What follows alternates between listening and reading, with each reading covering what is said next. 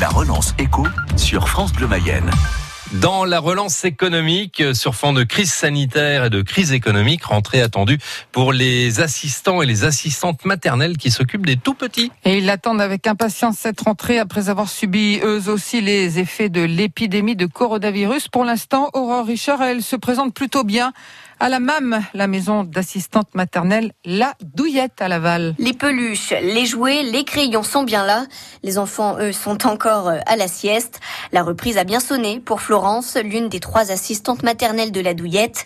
Et ça fait du bien après le confinement. On peut accueillir jusqu'à 16 enfants. Comme le, le quota, enfin le nombre d'enfants qu'on pouvait accueillir, le maximum c'était 10. Donc on a été obligé de fermer. Deux longs mois de fermeture avec des conséquences financières pour cette maison d'assistante maternelle. On n'avait aucune rentrée d'argent, si vous voulez, quand nous, les parents, nous paient un salaire, mais aussi on leur euh, facture des frais d'entretien et des frais de repas. Ces rentrées d'argent nous permettent de payer nos charges, nos loyers.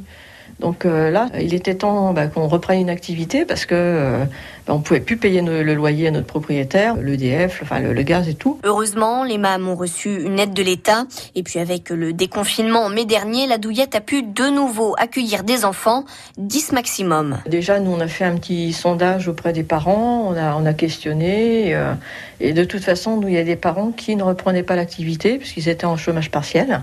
Ils ont pu aussi être entrés travail, donc euh, on a réussi à, à, remplir les effectifs, aller jusqu'à 10 sans pénaliser les autres enfants et les autres parents. Et depuis le mois de juillet, ça y est, la capacité d'accueil est revenue à la normale et c'est complet. Ce sera pareil à la rentrée, les parents font confiance aux professionnels de la douillette.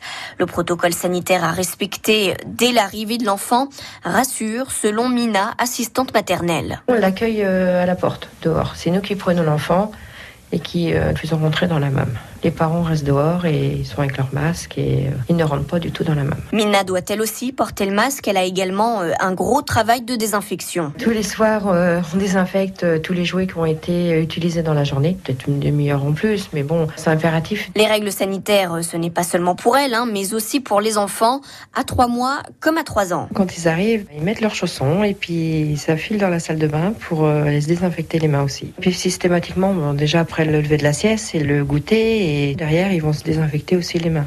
C'est un rituel qu'ils ont pris et là, on a même pu leur dire. Pour la rentrée, aucune mesure sanitaire supplémentaire n'est prévue.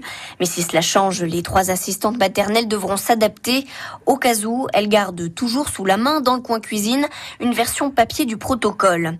Elles espèrent surtout que la reprise du travail pour les parents et de l'école pour les enfants se passera bien. Tout cela aurait évidemment une influence sur le nombre de demandes de garde. Voilà, la rentrée côté assistant et assistante maternelle, une relance éco à retrouver sur francebleu.fr.